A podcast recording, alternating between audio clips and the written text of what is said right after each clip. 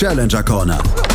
Der Tennis-Podcast in Zusammenarbeit mit tennistourtalk.com auf meinsportpodcast.de. Die French Open laufen noch. Ja, es gibt Challenger-Turniere in dieser Woche, aber die sind nicht das Thema für die heutige Sendung. Heute wird einem Spieler hier gehuldigt, der eigentlich gar nicht so viele Aktien in Challenger-Turnieren hatte, der allerdings seine Karriere jetzt ausklingen lässt und das wahrscheinlich höchstwahrscheinlich nur auf Challenger-Turnieren. Herzlich willkommen zu einer neuen Ausgabe von der Challenger Corner hier auf meinsportpodcast.de. Mein Name ist Andreas Thies, natürlich auch wieder mit dabei, der Macher von tennistourtalk.com, Florian Heer. Hallo Florian. Servus Andreas. Wir reden heute über einen Spieler, Gilles Simon nämlich, der letztens auf einem Turnier war in Heilbronn, wo du ja auch die ganze Zeit warst, der allerdings nicht wirklich viel mit Challenger-Turnieren in seiner Karriere am Hut hatte, weil er brauchte es gar nicht.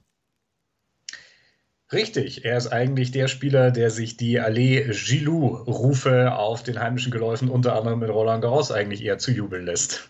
Genau, der hat jetzt hier die dritte Runde in Roland Garros erreicht und ist dann ausgeschieden und hat allerdings nicht den Weg gewählt, dass er bei den French Open aufhört, sondern er hat gesagt, er will bis zum Ende des Jahres auf jeden Fall noch weiterspielen, solange es sein Körper dann zulässt. Und er ist in der glücklichen Lage, es lässt sein Körper dann auch zu.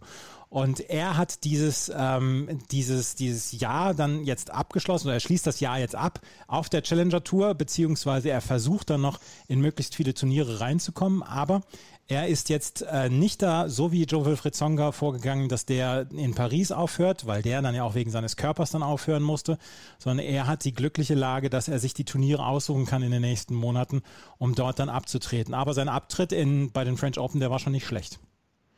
Ja, das war, glaube ich, nochmal ein Highlight für ihn. Er hat ja in seiner Karriere den ein oder anderen Titel gewonnen, insgesamt 14 ATP-Turniere, äh, ATP-Tour-Titel gewinnen können und war ja auch bei den Grand Slams recht erfolgreich. Da stehen immerhin auch nochmal zwei Viertelfinals in, bei den Australian Open und Wimbledon zu Buche und jeweils die Achtelfinals dann auch bei den French Open und US Open. Und ich glaube, das war nochmal ein tolles Erlebnis. Ich habe es vorher auch gesagt, dass er da nochmal die heimische Kulisse dann auf den großen Courts im Stade Roland Garros dann auch miterleben kann. Roland Garros ist das Stichwort. Er war in der Vorbereitung nicht in Monte Carlo unterwegs. Er war auch nicht in Rom, meine ich, sondern er war auf den kleineren Plätzen dieser Welt unterwegs. Unter anderem in Heilbronn. Du hast in Heilbronn jedes Jahr bist du die ganze Woche da und auch dieses Mal warst du die ganze Woche da.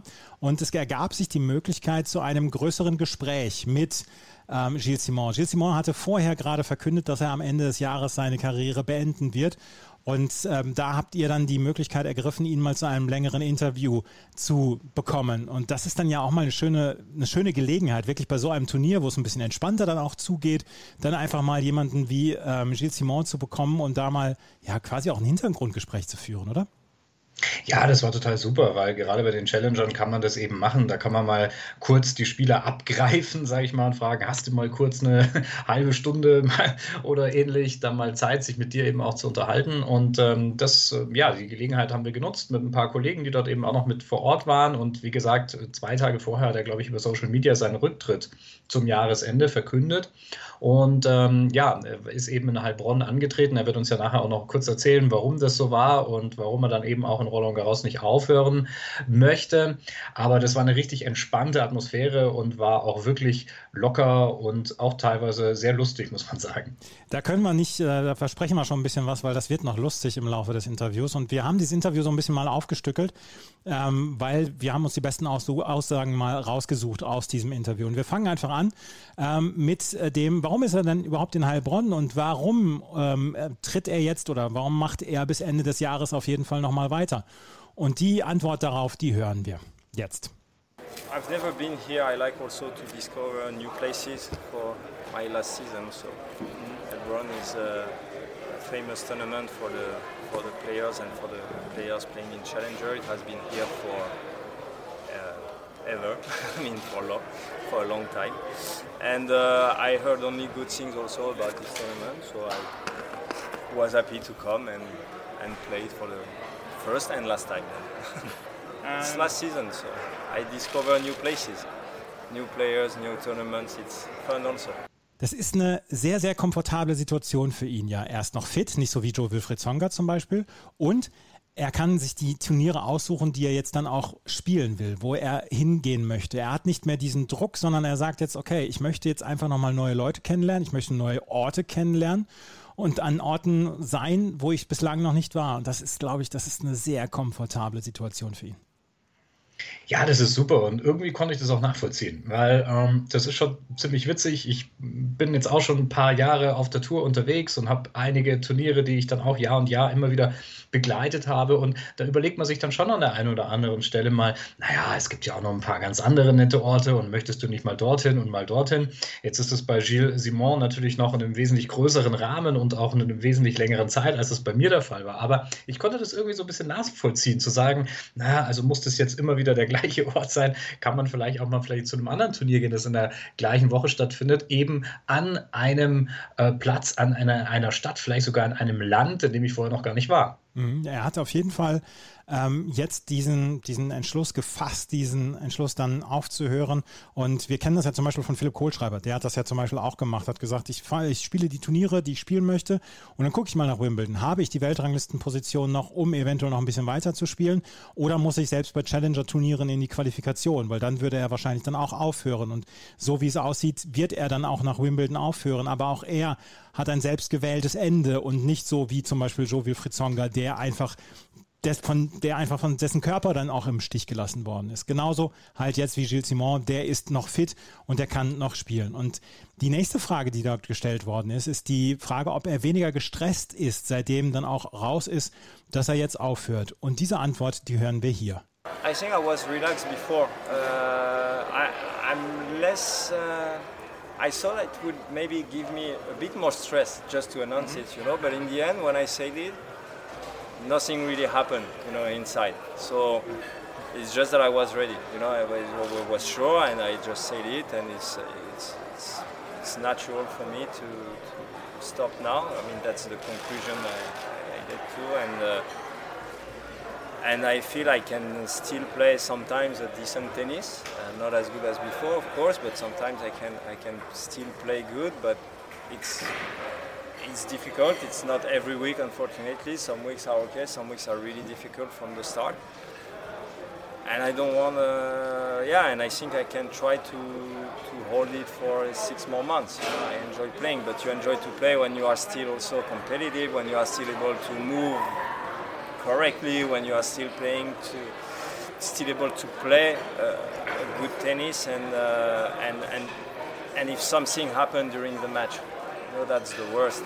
when, when you play the match and you feel your body is not reacting and you just struggle the match and you lose one and three and you feel like okay today was nothing. That's that's the worst feeling.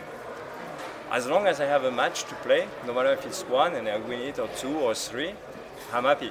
You know because I feel like okay I go I play uh, I enjoy playing tennis not on the same level unfortunately but it's again it's natural in one point to just drop a little bit.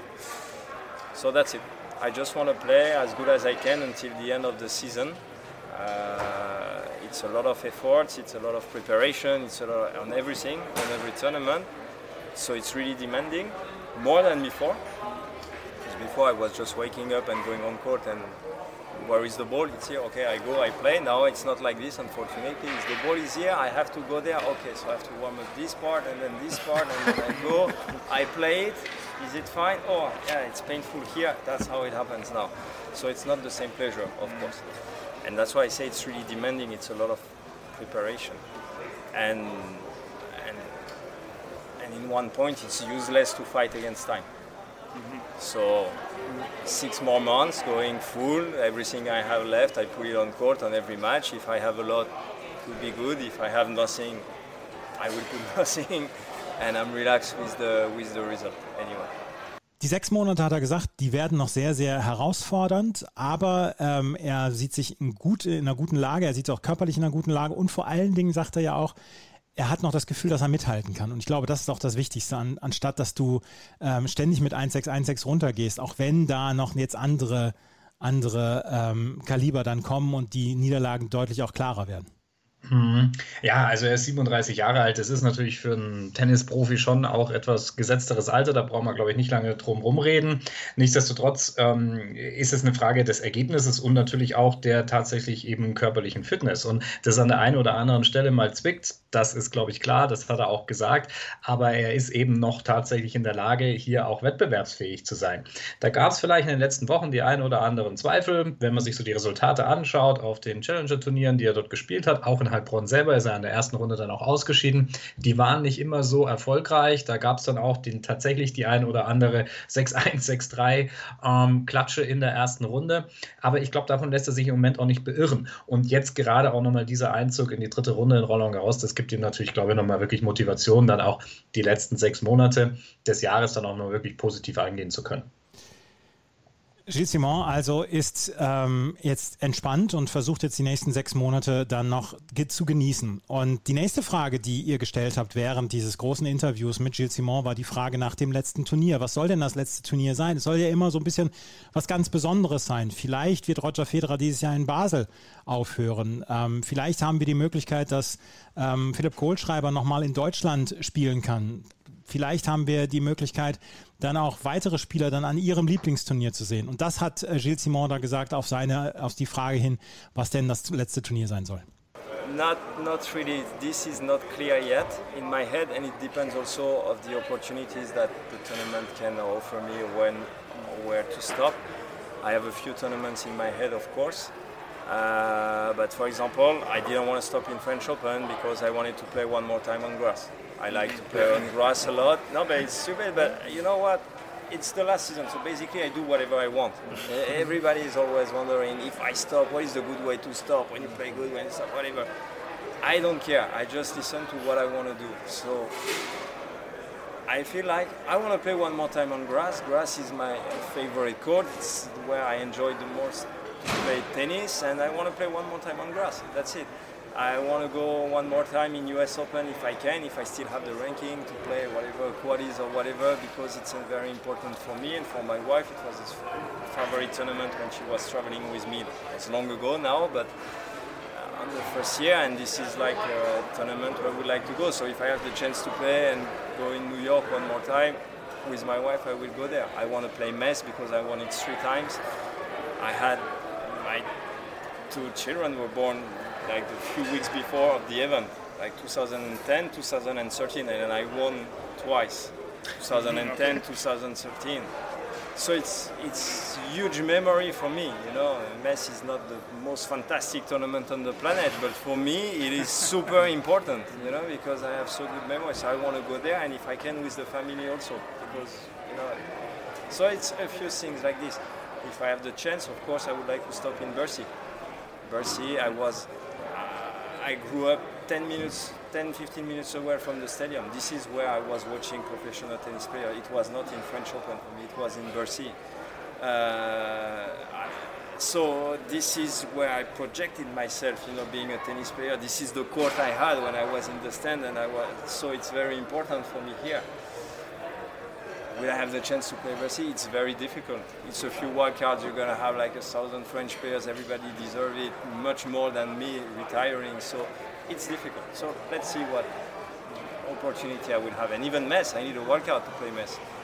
Give it to me. Yes, great, fantastic. You know, I, but I, I don't control it. You know anymore. I don't have the ranking to be in, so it's not in my hands. So I, I don't want to be disappointed neither on this. So I'm relaxed basically with everything. Again, I try to keep it simple, do my best on every tournament until the end. That's the only thing I can really control. You know. Ich fand es super interessant, diese Antwort von äh, Gilles Simon, weil er unbedingt nochmal auf Rasen spielen möchte, weil er unbedingt nochmal die US Open mitspielen möchte, weil die so ein bisschen ja auch historisch für ihn Bedeutung haben, dadurch, dass seine Kinder beide kurz vor den US Open geboren worden sind und dass er super gerne in Bercy aufhören würde, weil er da zehn Minuten von äh, in der Nähe aufgewachsen ist. Das fand ich super interessant, diese Antwort. Äh, ja, gerade auch die Rasengeschichte. Also es ist ja nicht das, was man als, als erstes vermutet hat. Das hat mich jetzt auch erstaunt, weil ja, Roland Garros, das wäre das logische Turnier gewesen, um eben aufzuhören. Aber dass er eigentlich als erstes anführt und sagt, er möchte unbedingt mal auf Rasen spielen, das kam dann doch überraschend. Ich habe das vorher schon gesagt, 14 Titel auf der ATP-Tour, ähm, im Übrigen auch noch zwei auf Challenger-Ebene und sechs bei den Futures. Da war nicht ein Rasentitel dabei. Das soll jetzt nicht heißen, dass er jetzt vielleicht das nochmal groß als das große Ziel ausgibt. Wer weiß, man weiß nie, was noch passiert. Aber es geht ihm, glaube ich, tatsächlich um den wirklichen Spaß, ähm, dabei zu sein, hier nochmal auf Gras aufschlagen zu können.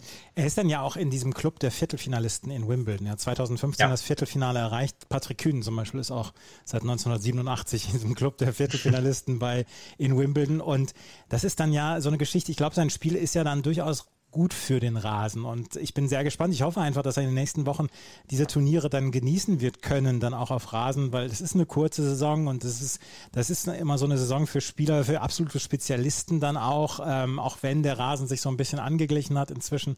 Aber ich hoffe, dass er da einfach ja, einfach äh, nochmal so richtig Spaß haben wird und vielleicht dann auch so ein paar Erfolge haben wird. Wir haben vorhin drüber gesprochen, er hat kaum auf der Challenger Tour eigentlich gespielt. Ähm, du hast dich, du bist ja ein wirklich großer Challenger-Kenner, aber du hast ihn wirklich auch ganz selten gesehen auf dieser Tour, ne? Nein, das liegt, ähm, ich weiß es jetzt nicht genau, aber das liegt natürlich länger her, im Endeffekt zum Beginn seiner Karriere. Und wenn man natürlich überlegt, dass er jetzt ja schon ähm, ja, knapp 20 Jahre auf der Tour unterwegs ist, ähm, dann ist es natürlich äh, schon ein bisschen auch zu lang für mich her, ähm, dass ich ihn auf der Ebene dann auch länger verfolgen konnte. Aber er hat zwei Turniere gewinnen können, äh, und zwar beide in Neukaledonien, äh, was ja auch so ein besonderes Turnier ist, denke ich. Wir haben vorher gerade über die besonderen Plätze und Orte gesprochen. Ich glaube, es gibt gibt kein Turnier äh, innerhalb hier der Tennistour, das so weit entfernt ist wie das Turnier in Nomea, wo früher traditionell, ähm, jetzt glaube ich Corona-Pandemie bedingt in den letzten Jahren nicht mehr, aber dort immer traditionell eigentlich der erste Aufschlag in die Saison ähm, ja geschehen ist. Und ähm, das, glaube ich, sind dann auch nochmal besondere Erlebnisse, die er dann dort ähm, mitnehmen konnte bei diesen Turnieren. Nomea ist nun wirklich ein besonderes Turnier, weil es wirklich, also wenn man im Lexikon Ende der Welt sich vorstellt, dann ist man in Neukaledonien, dann ist man in Nomea beim Tennisturnier. ja, genau. Und eigentlich ist das äh, ja auch immer mal so ein Traum gewesen von mir, dort unbedingt mal zu sein. Mhm. Also aus der Abteilung neue Turniere. Dann habe ich immer gesagt, na, also auf jeden Fall mal Neukaledonien mitzunehmen. Aber leider hat sich das in den letzten Jahren eben nicht mehr ergeben, äh, beziehungsweise das Turnier hat eben nicht mehr stattgefunden. Toi, toi, toi, hoffentlich kommt es auch mal wieder. Hoffentlich kommt es wieder und dann müssen wir das irgendwann mal auch machen. Also ich hätte da auch Lust drauf auf Neukaledonien. Wirklich, Super. Ja, also wenn du vor irgendwas weglaufen willst, dann ist Neukaledonien dein Ziel. wir müssen aber zurückkommen auf den Rasen und wir müssen zurückkommen auf Wimbledon. Ähm, auf Rasen zu spielen, ob es da wirklich Gilles Simon dann nur um Wimbledon geht. Und ähm, da hat er Folgendes drauf geantwortet.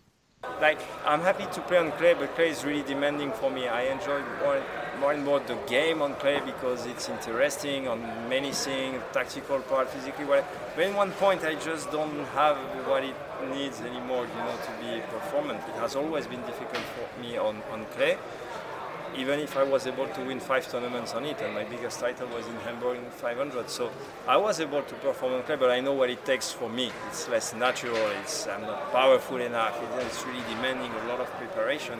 But I like, you know, I like the game on clay, the placement, go there, go there. The strategy is obviously much different than on grass or uh, indoor. So there is something I like on every type of court. Grass is the most interesting for me that's why I like to play on it. So I just want to play on it. That's it, you know. Because then I don't know if I will ever play on grass again. After that, you know, grass is uh, if you don't go in England, you don't play on grass. or in Germany, you have it. But for me, I'm French. I stay home with my kids, and so that's it. Ja, er hat nicht die Power für den Sand. Und der, der Sand ist halt ein, ein Belag, da musst du körperlich topfit sein, da musst du dann auch die Power haben, um Punkte abzuschließen. Das ist auf dem Rasen etwas einfacher. Mit dem Slice, den Gilles Simon ja durchaus sehr, sehr gerne spielt. Und ähm, er hat dann auch gesagt, er weiß nicht, ob er es nochmal schafft, irgendwann in seinem Leben auf Rasen zu spielen. Den hat man in Großbritannien, den hat man vielleicht noch in Deutschland, aber ansonsten hat man ihn nicht groß. Und äh, er hat ja dann auch nicht vor, dass da, sprechen wir gleich noch drüber, ähm, dass er nicht mehr so richtig viel reisen will in der nächsten Zeit. Ähm, ich kann mir das schon vorstellen, dass das noch so mal so ein Ziel ist, dass man sagt, oh komm, den Rasen, den nehme ich noch einmal mit. Da, dafür dafür reicht es noch.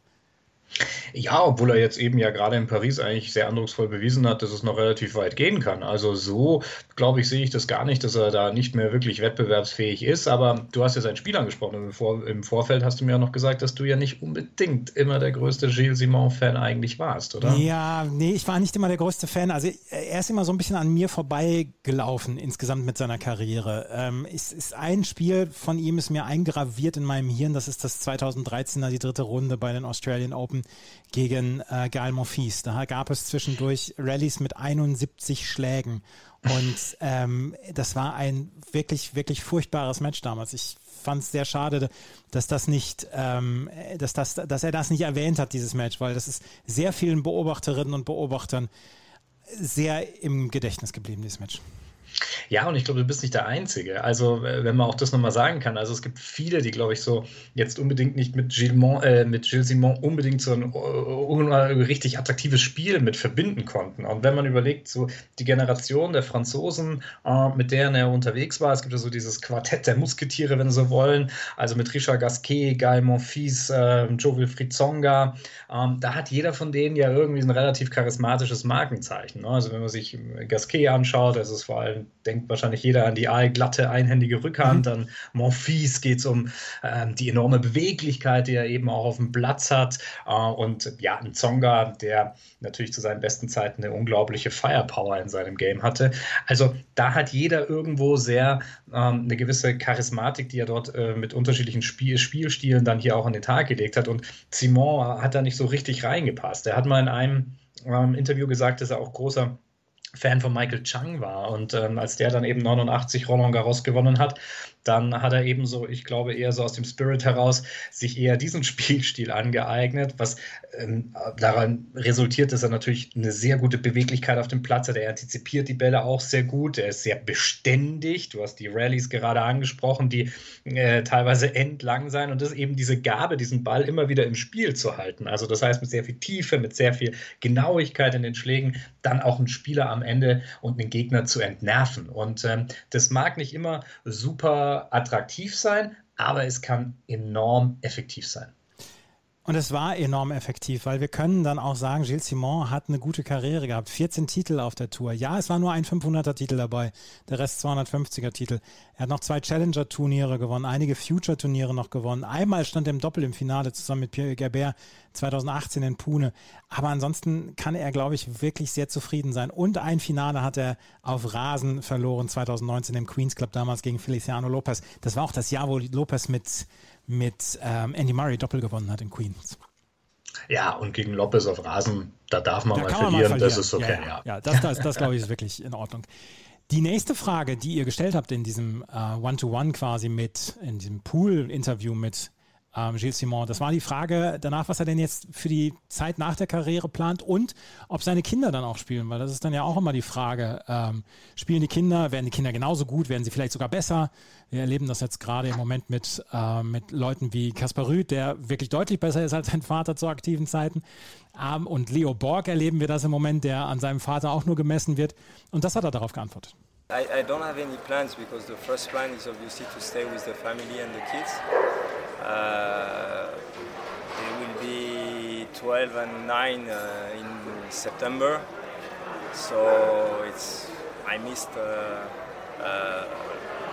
a lot of part of their, you know, not education, but them growing up. You know, sometimes you go to Australia, you come back and uh, and your kid was crawling and you come back and he's walking and you feel oh fuck I missed that. But that's that's my life you know yeah, unfortunately you are, you are part of the job and you know it but it's, it's a simple example just to illustrate that you feel sometimes you are missing something you know and uh, and so I will be really happy to stay home and, and, and, and be there for I don't know, at least six months, one year, and then see see see what I would do. I'm not in a rush to do anything. I have like a few ideas, of course.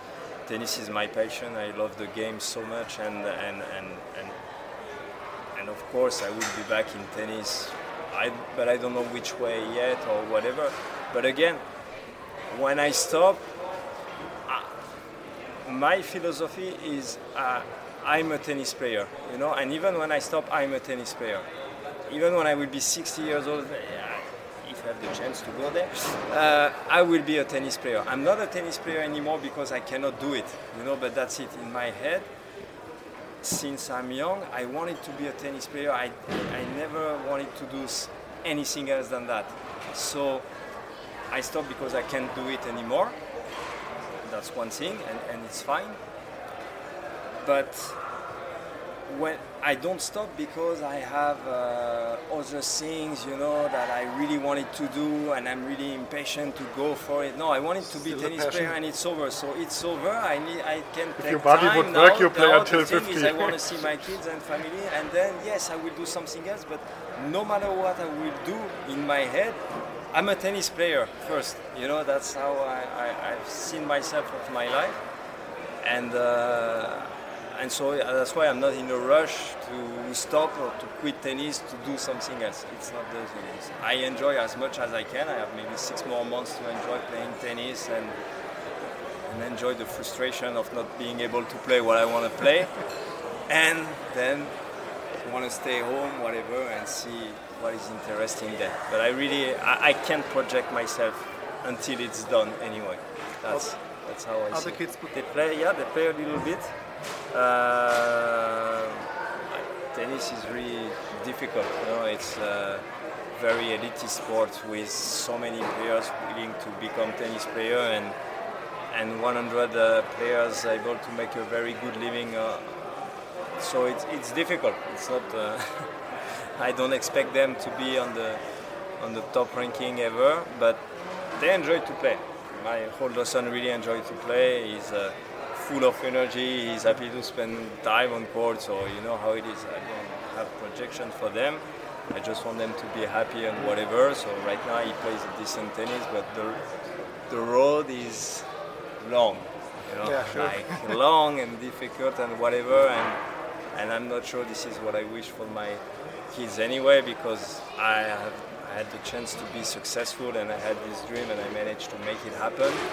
But I've also seen same player than me having the same dream and not ending in the same place and you know it's never easy. So they are kids. They have time to Dieser Wunsch, jetzt einfach ähm, mal ein halbes Jahr einfach zu Hause sein. Ich, das kann ich so gut nachvollziehen. Ich meine, ich reise gerne, aber ich kann das sehr, sehr gut nachvollziehen. Mhm. Ja, absolut. Also darf man nicht vergessen, als Tennisprofi, man ist nur unterwegs. Ja, also äh, ein Leben auf äh, Bahnhöfen, auf Flugplätzen, in den Hotelzimmern. Oft sieht man eben auch nicht viel von den Städten. Ich merke das auch immer wieder, wenn Spieler auf Turnieren sind und dann vielleicht eben auch gerade zum ersten Mal in so einem Ort sind, wie sie sich freuen, dann auch vielleicht mal rauszukommen, wenn man mit ihnen dann irgendeine Aktion macht und sei es nur irgendein Fototermin oder man sieht eben ein bisschen was, macht so einen kleinen Sightseeing-Trip, sage ich mal. Das ist immer eine sehr willkommene Abwechslung. Und ähm, ja, für, ähm, für einen Tennisprofi, glaube ich, ist es äh, am Karriereende das Schönste, erstmal zu Hause zu sein, tatsächlich erstmal nichts zu tun und einfach erstmal nicht reisen zu müssen. Obwohl man muss auch sagen, und ich habe das in dem Interview dann schon auch in einem Unterton dann mitbekommen, so ein kleines Hintertürchen lässt er sich dann schon auch noch auf, dass er sagt, naja, also vielleicht kann es natürlich auch sein, dass ich irgendwann mal anfange, die Tenniscourts und die Tennisluft wieder zu vermissen. Und ähm, dann äh, gibt es ja vielleicht die eine oder andere Option dann als Coach, als Organisator bei einem Tennis-Event oder wie auch immer dann wieder hier den Anschluss dann natürlich mit äh, zu finden, denn ich glaube, wenn du natürlich auch so viel unterwegs warst und dann auf den, äh, ja, mehr oder weniger von, von 100 auf 0 das Ganze bremst, dass man dann auch irgendwie wieder unruhig werden kann. Und da möchte man sich dann vielleicht schon noch mal als kleine Hintertürchen aufhalten, um zu sagen, na, vielleicht geht es dann doch noch mal ein bisschen auf Reisen, wenn vielleicht auch nicht mehr ganz so exzessiv. In drei, vier Jahren ist er Davis Cup Teamchef. Da muss er auch nicht viel reisen, aber ist dann Ja. häufig genug unterwegs. Genau, irgendwie sowas. Ne? Also als Fußballtrainer wünscht man sich irgendwann Bundestrainer zu sein, ist Genau. auch ganz entspannt. Und so ist es dann vielleicht Davis Cup ähm, Teamchef oder Davis Cup Captain dann eben ähnlicher. Wir haben noch ein, äh, paar Fragen, die auf die Gilles Simon dann in seiner sehr sympathischen Art geantwortet hat. Ich empfand das äh, Interview insgesamt als sehr, sehr sympathisch und ähm, er hat ist gefragt worden, ob er, ob es Dinge gibt, auf die er anders äh, zurückgeguckt hat oder auf die er gerne anders gemacht hätte, als er äh, aktiv war und ob es ein Highlight in seiner Karriere gegeben hat. Das ähm, können wir hier dann auch nochmal hören. Ähm, das war seine Antwort darauf. not really. I don't have any regrets on what I did and on the way I, I, I did it. Of course, if I had to start again with everything I, I know today, I would make it different. That's 100%. But the thing is, in one point, you can't know what you don't know. So you have to learn, you know, and, and unfortunately. And the person I am, uh, I I learn by myself a lot. It's very difficult for me to just trust enough someone to just do without understanding it, without experiencing it myself. And uh, you know, there are kids. You tell them don't put your hand on the hot plate and they just don't do it. And then you say, oh, why? Ah, okay, now I understand. I'm this one, unfortunately. So you lose a bit of time, but I need them to really understand why. And, and, and, and if you just tell me don't do it, and we'll always, you know, have the curiosity to test it myself. And, uh, and so that's why I feel I learned, I learned a, lot of things. Uh, obviously, on 20 years, that's the past when you're a tennis player, you have to learn about yourself because you try your best, you lose, you try your best, you lose, you try your best, you lose, and you try to lose different, or you try to lose better, or you try to always improve.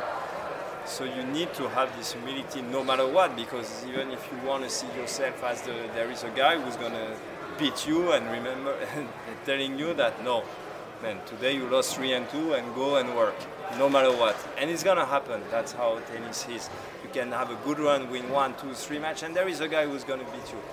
And you can win a tournament, and this is why it's a fantastic feeling. You feel, oh, this this week it's me, I won everything, and you travel the next week, bam, you lose. So that's part of the our education, and uh, and I felt like I couldn't know that before, so I couldn't maybe have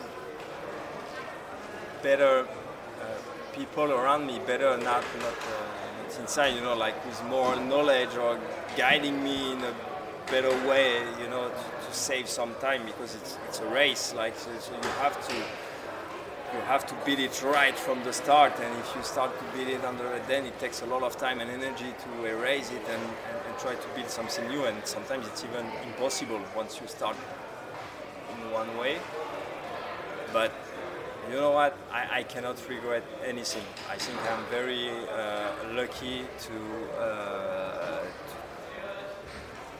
to have the chance to play for 17 years. Uh, my passion. Was a kid. I wanted to be a tennis player. I managed to do it. That was my life. There is nothing I can complain about. You know, can it be better? It can always be better. Could it have been worse? Of course, it could have been worse than this. That's life the more I play, the less I have won. Okay. Because we had we had I had a long career, so when you play that many years in tennis, even starting with the futures and the challenger, because everybody says, ah, the biggest win. Yes, the biggest win. Performance? Are we talking about performance? Are we talking about emotions? Are we talking about my son, my first son? Uh, uh, and the sadness to be in US Open because I was not there when my first son was, was born in mm. 2010. I was in US Open because he was born like four weeks before he was supposed to come. And it's part of the history, you know. It was a very bad memory at that time, uh, but in the end, it's something that is still there, you know, in, in, important. So it's many things, you know, on 17 years, and in the end, the only thing I want to I want to remember is very simple. I did my best as long as I could. Mm-hmm. You know, and my best was not always the great, but overall, on 17 years, it's of course up and down. It's of course because it's life, but I did my best as long as I could. That's it, and that's why I want to do it for the next six months and it doesn't change the philosophy even if I'm here in it and that's why I'm not sad to do it in a challenger or I'm not sad to do it. Mm. I'm happy to be there and I will be happy tomorrow to try my best and see how it goes and if I win it's great, if I lose I will survive. that's, that's, that's, it. That's very, try to keep it very simple until, uh, until the end. Ja, es gibt Highlights in der Karriere und sie werden immer mehr. Und ähm, das ist dann auch eine schöne Geschichte, dass man nicht sagt, ich habe diesen, diesen einen Moment gehabt, sondern es gab ganz viele Highlights. Ja, wir haben das ja angesprochen. Also er ist jetzt nicht der Spieler, der das eine Grand Slam Turnier gewonnen hat. Ich glaube, da wäre die Antwort dann relativ klar gewesen, ähm, in dem Bezug zu sagen, naja klar, ich habe US Open gewonnen oder was auch immer, das ist das Highlight-Turnier gewesen. Aber ähm, er hat eben trotz allem diese 14 Turniersiege. Ich glaube, ganz besonders ist, sind hier die Turniere in Metz gewesen. Das Turnier hat er dreimal gewonnen, die Moselle Open. Das ist das, wo er eine besondere Verbindung eben dazu auch noch hatte. Ähm, aber ansonsten sind es, glaube ich, sehr, sehr viele Erlebnisse, die er hatte. Und ähm, dahingehend kann man das jetzt nicht auf das eine Turnier festlegen. Und äh, ich kann das dann auch, auch wiederum nachvollziehen, dass man sagt, wenn man so lange auf der Tour ist, dann ähm, ja, äh, kann man diese einen kleinen Geschichten dann vielleicht auch nicht mehr wirklich herauspicken, sondern es ist irgendwo ein Gesamterlebnis, es ist ein Gesamt, ähm, ja, ein Teil seines Lebens und ähm, wo er eben sagt, da ist äh, insgesamt alles eben äh, besonders spannend gewesen. Der einzige Sache, die er erinnern möchte, ist, ich habe mein Bestes gegeben, solange ich konnte. Er, er scheint sehr, sehr mit sich selbst im Reinen zu sein. Ja, ähm, ich habe einen Text am Ende ähm, zu dem Interview auch verfasst und ähm, am Ende kann man eigentlich sagen, ähm, so habe ich das dann auch ähm, eigentlich als, als Abschlussstatement dann ähm, dastehen lassen, dass er mit sich tatsächlich im Reinen ist. Und das ist auch das Gefühl, was er während dieses Interviews vermittelt hat, also wirklich hier ohne Druck ähm, hier nochmal ein halbes Jahr unterwegs sein zu können, ohne jetzt irgendwie äh, auf bestimmte Weltranglistenpunkte da auf Jagd gehen zu müssen, sondern eben das Ganze sehr entspannt zu sehen und auch nicht irgendwie zurückschaut und äh, darauf denkt, dass er vielleicht irgendwo etwas verpasst hätte oder dass er irgendetwas falsch gemacht hätte. Also der ist wirklich mit sich im Reinen. Und jetzt könnt ihr euch freuen, jetzt gibt es eine, eine fantastische Antwort. Die Frage war nämlich, ob er noch einen Spot sehen möchte, gerne auf der Tour. Wohl die die Challenger Tour, da wissen wir ungefähr bis Ende des Jahres, welche Turniere da kommen und dann kann man sich ja so Turniere aussuchen. Dann kann man mal sagen, hier, da, da will ich unbedingt jetzt nochmal hin, das will ich mir nochmal angucken. Und die Antwort von äh, Gilles Simon ist wirklich fantastisch. Das ist hier das, die Antwort. Not really. I'm happy with the new spot. Yeah, it's really funny because I was talking with all the French players. We were many French players in Barletta. Mm -hmm. And the week of Barletta is Monte Carlo. And I don't have to tell you that Monte Carlo is a much better tournament than Barletta. With all due respect to Barletta, this is not the same level category of whatever. There is no comparison. And all the guys, they told me, why didn't you play Monte Carlo? Because finally I could have gone in with my with my ranking, you know, in the, in, in the qualies. And I told them I played it I don't know, 15 times, and then I think the statistic came, I played it 13 or 13 or 14 times. And I told them, I'm really happy to be in Barletta for the first time. And yes, it's windy. Yes, the courts are terrible. There is not two good barns in a row. Yes, it's Italian organization. It's a complete mess. It's, it's no one at the airport. It's, it's a disaster, really, on every line. And, and you know, I'm in the Players' Council, and then I report it and I say, how a tournament like Barletta, which is a challenger for 30 years, yeah. cannot improve just a little bit because they are there forever. It's not when it's a first edition, second edition, you understand. And you say, guys, the courts are shit, practice, everything, nothing is, is ready. You come, you feel like, okay. But you know what? I was really, and they could not understand it. They say, why don't you go back to Monte Carlo? I said, 14 times.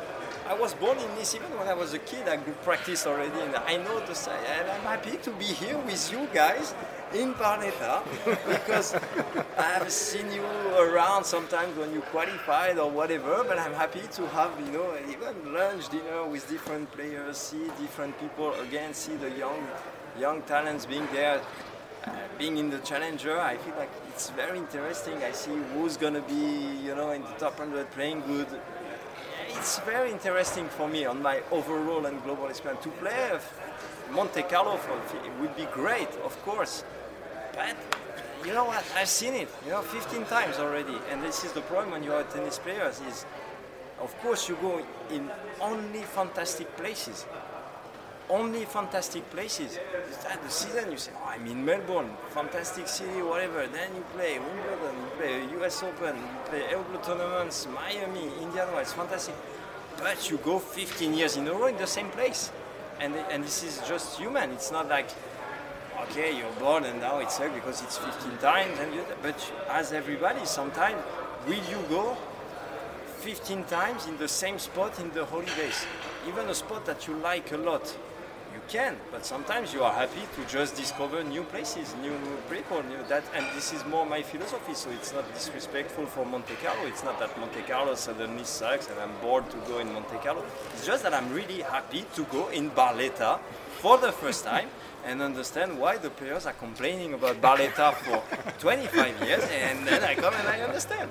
Ich finde es großartig, dass er gesagt hat, ja, ich musste nicht unbedingt nach Monte Carlo. Er ist gefragt worden von seinen französischen Mitspielern, warum bist du nicht in Monte Carlo, warum bist du hier auf einmal in Barletta? Und dass er dann so ein ganz kleines bisschen da äh, länger ausholt und über Barletta herzieht, es ist fantastisch. Ja, für mich war das sowieso ein Highlight, denn wer war schon mal im Balletta? Ja, du nämlich. ja, tatsächlich. Bei mir ist es allerdings schon, ich glaube ich, rund zehn Jahre her, wo ich das erste Mal in Balletta und übrigens auch das einzige Mal war. Und deshalb war es für mich natürlich schon auch so eine besondere, ähm, äh, besondere Begegnung, damit hier nochmal zu konfrontiert zu werden. Und meine persönliche Erfahrung, muss ich sagen, die war jetzt gar nicht so negativ. Ne? Also, ähm, das war für mich so ein klassisches Challenger-Turnier in einer süditalienischen Stadt, wo an der einen oder anderen Stelle Stelle es vielleicht auch nicht immer alles reibungslos funktioniert hat. Das darf man auch nicht vergessen, wenn man noch zehn Jahre zurückgeht, da war das tatsächlich noch wirklich nicht so Standard, dass überall das Internet funktioniert und äh, von dem eigenen Presseraum oder sowas will ich jetzt gar nicht anfangen zu sprechen. Aber deshalb war das für mich so irgendwie, boah, war normal. Ne? Aber ähm, dass dieses negative Image, das was hier so angesprochen wird, äh, von Balletta, konnte ich dann auch nicht immer zu 100 Prozent äh, nachvollziehen. Aber ich musste einfach schmunzeln. Ich fand das wunderbar, weil ich diesen Ort eben gesehen habe und so ein Touristenort ist, ähm, der äh, im Sommer, glaube ich, auch sehr gut besucht ist. Ich war, das Turnier findet immer so im Frühjahr statt. Da ist dann, äh, gibt es ja auch so diese besondere Atmosphäre ähm, des Städtchens, dass es eben so klassische Nebensaison ist wo eben äh, man merkt, da ist normalerweise eigentlich mehr los, aber jetzt gerade in der, den Wochen und den Zeitpunkt, wo man da ist, ist es jetzt ein bisschen ruhiger und dann wirkt es ja auch immer so ein bisschen ähm, ja, äh, entleert, kann man vielleicht auch sagen. Das alles, glaube ich, trägt vielleicht auch ein bisschen dazu bei, dass Barletta da eben so eine besondere Atmosphäre hat. Aber ich fand es ich fand's köstlich.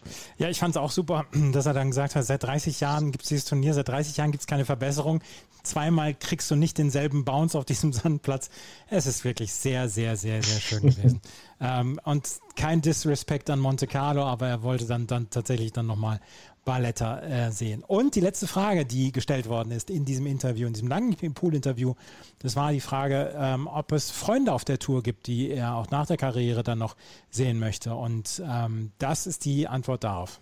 Uh, yes, of course, but the thing is, we also uh, life is, is, is, different. We don't live all in, in the same city. You have the kids; they go to school. You have your daily, like everybody, your daily uh, routines and, and, life, basically, which it's not like uh, now you can go and, and still travel the world. Uh, my kids go to school every morning at 8 uh, all week, and, and I'm here. that's, that's just how it is. So, of course, we, we, had, we had the chance as I said before, to see many different places, fantastic places, and also to meet very different people from everywhere, and we and we know a lot of people, you know, in the end. So you will be always happy, no matter where I go, almost in the world, I know someone. Mm. Yeah, it's, it's it's a fantastic trend. So if I go there, whatever. Do I have the chance to travel every week as I did for now? No, I traveled enough. Yeah. I tra- I cannot see an airport anymore. I just I spent I don't know how many hours, days, months of my life, years in the cars, plane, train, waiting station. So this is not actually this is not right now what I want to do. I know it was a chance. I know for anybody else it's a chance. If people want to travel and they are right, they need to travel, understand the world, how it is that we are all different. But in one point, when you did it too much, I want to see my kids people who see their kids every day, they don't want to see their kids. They want to give them to the grandparents. But it's just human. It's just, you know, it's just, yeah, you want to see. It. So right now, my priority is to stay home and to, uh, for example, you know, French Open. When I played, I sleep home. I do yeah. 500 meters, and they say, "Oh, you don't want to go today. No, guys, I stay in a hotel room forever, and no matter how good the hotel is, I want to be home. I'm never home. I want to be home. I'm not going to stay in a hotel when I 500 meters. That's how it is. So. Auch so eine Geschichte, ja, gibt es, aber er hat jetzt erstmal die, äh, die, Schnauze voll vom Reisen. Er will jetzt erstmal ein bisschen zu Hause bleiben. Und ich glaube, dass auch das kann man nachvollziehen. Der will jetzt erstmal nichts mit der Tour zu tun haben.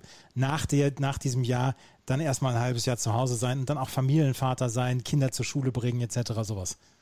Ja, gerade wenn du die, wenn du die Kiddies hast und äh, du siehst die nicht, wie sie heranwachsen, weil du eben so viel unterwegs bist und man kann die ja dann auch nicht immer mitnehmen, ist ja dann auch nicht immer so attraktiv für die Kids da unterwegs zu sein. Und ich glaube, dass, da ist halt Nachholbedarf irgendwo da. Und ähm, wir haben es vorher schon gesagt, also ähm, ich glaube, bis zu einem gewissen Grad wird es dann auch ganz bestimmt passieren, dass er ähm, diesen Nachholbedarf dann auch ähm, genießen wird. Die Frage ist, wie lange wird er das genießen? Ähm, ich denke doch sehr, sehr lange. Ähm, aber jetzt gilt es erstmal darum, wieder sich auch auf ein anderes Umfeld zu konzentrieren. Ne? Klar hat man die ein oder anderen Freundschaften, denke ich, auf der Tour. Ähm, aber es ist natürlich dann auch noch, es gibt ja noch ein privates Umfeld, wo er vielleicht nicht unbedingt nur Gilles Simon, der Tennisspieler ist, sondern wo er dann eben auch eine Privatperson sein kann. Und ich glaube, das ist dann auch mal ganz wichtig nach einer so langen Karriere. Vielleicht will er auch einfach mal in den Elternbeirat von der Schulklasse. Ja, obwohl äh, das ist dann der Punkt, wo man dann wieder anfängt, sich zu überlegen, ja, könnte ich vielleicht nicht doch Davis Cup Kapitän werden. Ja, also ich glaube, äh, das sind dann die Dinge, die muss man nicht unbedingt immer haben. Wenn in der WhatsApp-Gruppe dann erstmal darüber diskutiert wird, was zum nächsten Schulfest gebacken wird, dann ist ja. er sehr schnell dabei und fragt beim französischen Verband nach. Genau, also spätestens dann, äh, wenn wir Gilles Simon wieder zurücksehen wollen, äh, in irgendeiner Weise in einer Funktion, dann werden wir das äh, dementsprechend vielleicht noch ausfindig machen können und es vielleicht noch beeinflussen können. Absolut. Das war das Interview mit, mit, mit Gilles Simon und ähm, zu diesem Zeitpunkt ist es so, er spielt jetzt das Ende des, bis Ende des Jahres ähm, auf der Challenger Tour, aber wir wollten ihn unbedingt hier schon mal gebührend verabschieden, auch wenn wir äh, ihn auf den Challenger-Turnieren der Welt in den letzten Jahren nicht gesehen haben, weil er es nicht musste, weil er auf den ganzen großen Turnieren dann spielen konnte. Er war zwischendurch sogar, ich glaube, er war sogar Top-10-Spieler mal eine Zeit lang. Und ähm, ja, Nummer 6. Nummer 6, genau, ja. ja. Career High Nummer 6 und ähm, inzwischen, glaube ich, jetzt 158 in der Welt. Der hat über 15 Millionen Dollar Preisgeld gewonnen. Also, das ist schon wirklich ein Spieler, der schon zu den ganz Großen in den letzten Jahren eben gezählt hat, keine Frage. Ja, absolut. Und ähm, das ist eine große Karriere gewesen, auch wenn ich mit seinem Spielstil nicht unbedingt immer etwas anfangen konnte. Das war die neue Ausgabe von der Challenger Corner. Ich hoffe, das hat euch gefallen, was wir hier gemacht haben mit diesem kleinen Ausflug zum Turnier nach Heilbronn, wo Gilles Simon Rede und Antwort stand. Wenn euch das gefällt, was wir machen, freuen wir uns über Bewertungen, Rezensionen auf iTunes und auf Spotify. Vielen Dank fürs Zuhören. Bis zum nächsten Mal. Auf Wiederhören. Challenger Corner. Der Tennis-Podcast in Zusammenarbeit mit tennistourtalk.com auf meinsportpodcast.de